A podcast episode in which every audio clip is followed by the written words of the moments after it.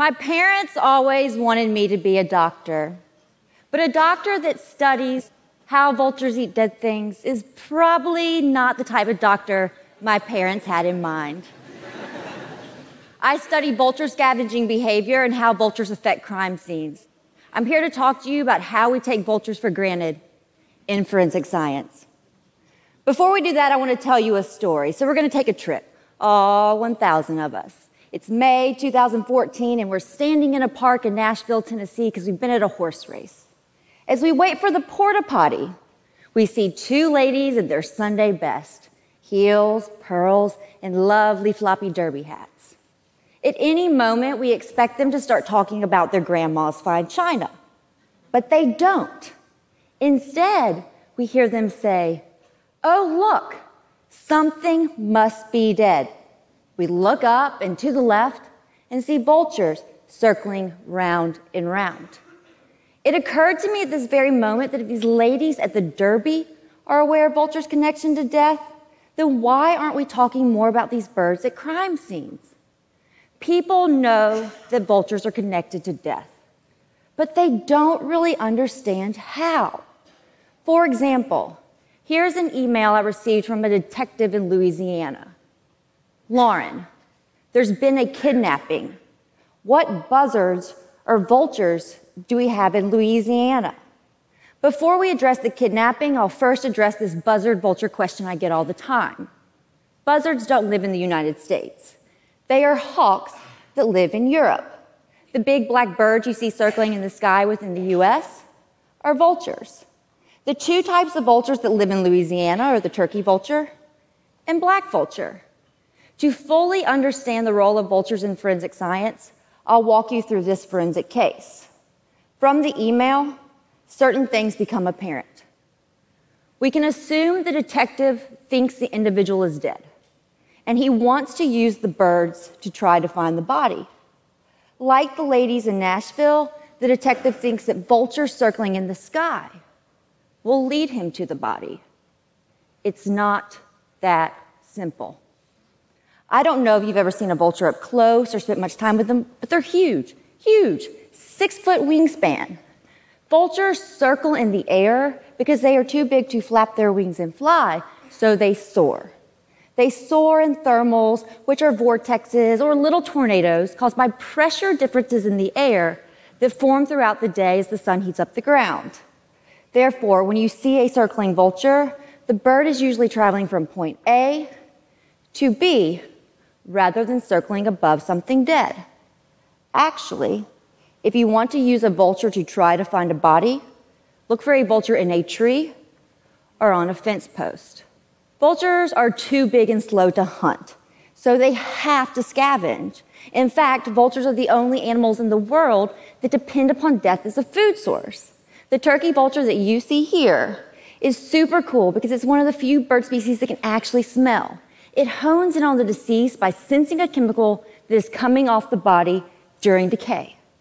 The evolutionary role of the vulture is to rid the earth of harmful toxins produced following death. Once death has been detected, the turkey vulture lands and quickly scavenges. Vultures usually remove the eyes first, then tear the skin, start pulling the tissues, and leave you with a skeleton. Therefore, the importance of vultures is not in the air, but on the ground. Vulture scavenging is somewhat gruesome. If you're ever on a bad first date, just reference this talk, and I don't think you'll have to worry about your potential suitor giving you another call. Although gruesome, vultures are key forensic players, and here's why. Vultures will consume a dead human just like they will consume roadkill. But you don't ever hear about that, and it's because vultures are so good at what they do. If vultures depend on death for survival, and if they scavenge humans, then how can vultures be absent from forensic textbooks and training manuals? The answer the tradition has been for researchers to exclude animal scavengers from decomposition studies by placing a cage over the decaying subject matter. Why? Because researchers were afraid an animal would run away with their subject matter and they wouldn't have any data to report. Consequently, Excluding animals results in a lengthy skeletonization process, and this information is currently what detectives use during investigations. A lot of times at a crime scene, if people see a skeletonized body, they think, wow, this has been here for a really long time undiscovered. Oh, no, no, no, no, no, no. Vultures accelerate decay. And the skeletonized body could have been there for as little as five days if scavenged by vultures. The failure to account for vulture scavenging can result in forensic scientists inaccurately estimating how long someone has been dead and then searching through the wrong missing persons files. Therefore, the goal is to get forensic scientists to focus on vulture evidence and to get law enforcement to consider vulture scavenging and a possible recent death when skeletal remains are found. Let's get back to the importance of the kidnapping case. I responded to the detectives and told them that vultures like areas with water. They like areas with white-tailed deer. They typically arrive within the first five days following death. They're going to leave an intact spinal column and feathers. The detectives write back and say, We found the body buried in a shallow grave. We also found the feathers you mentioned. But there appeared to be a problem because the feathers were located 40 yards from where the body was found. The feathers were next to a bloody pine cone. Vultures aren't attracted to blood and they typically don't wander. They might wander 40 feet, but they're not going to wander 40 yards. That would be a waste of energy for a bird that doesn't know when it will get its next meal. So, my first job here was to determine if vultures were at the scene. Indeed, the feather by the pine cone was consistent with the turkey vulture. So, why in the world would a vulture wander 40 yards? One of the reasons I love vultures is because they tend to operate in a manner that can be explained by biology and physics. I started mentally going through the numerous baiting experiments I had conducted at a body farm in Texas. A body farm is a place where you can donate your body to science. I also went through my experiences with trapping and GPS tagging vultures, and then the year long process of monitoring vultures via remote GPS technology. Next, I brought up my field notes and had an aha moment. I knew of two things that would lure a vulture 40 yards from a body guts and brain matter. I presented this information to the detectives and learned that they suspected the victim had been incapacitated by blunt force trauma to the head. The blow to the head was thought to have occurred in the area where the pine cone was found, and then the victim was drugged 40 yards and buried in a shallow grave.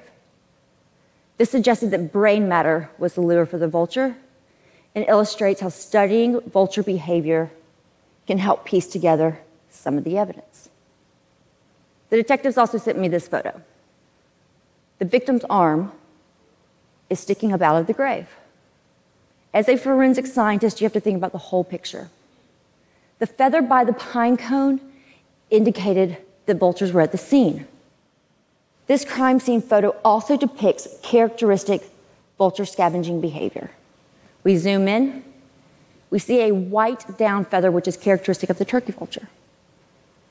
Also, note that the skin has a cut like tear near the wrist. The turkey vulture smells the decay, lands. It can get through the pine needles, pull out the hand, it's going to tear the skin with its beak and then start pulling the soft tissues away from the bone. Just tear and pull, tear and pull, tear and pull. This photo illustrates the scavenging efficiency of vultures. This is important because it helps support the timeline the detectives are putting together for the murder. There's not a whole lot of evidence. You're not likely going to see the vultures at the crime scene. Instead, vultures just leave these very subtle clues. Rather than looking for the vulture, look for the feathers and pristine bones. Vultures are important because they are so good and fast at what they do. They're like tornadoes. If you blink, you'll miss them. I provided my opinion about the vulture evidence to the detective, and he presented the vulture evidence in court. The kidnapping case was a death penalty case, and the defendant was found guilty. This case illustrates how studying vulture behavior helps innovate forensic science. Someone who has been murdered deserves the most thorough investigation possible. When we include vultures in forensic studies, we paint a more thorough picture of what happened, when it happened, and who it happened to. So, the next time you're at a crime scene with a dead body, look to the ground to find the clues vultures have left. And if anyone ever brings the vultures on a date, you'll know they're a keeper. Thank you.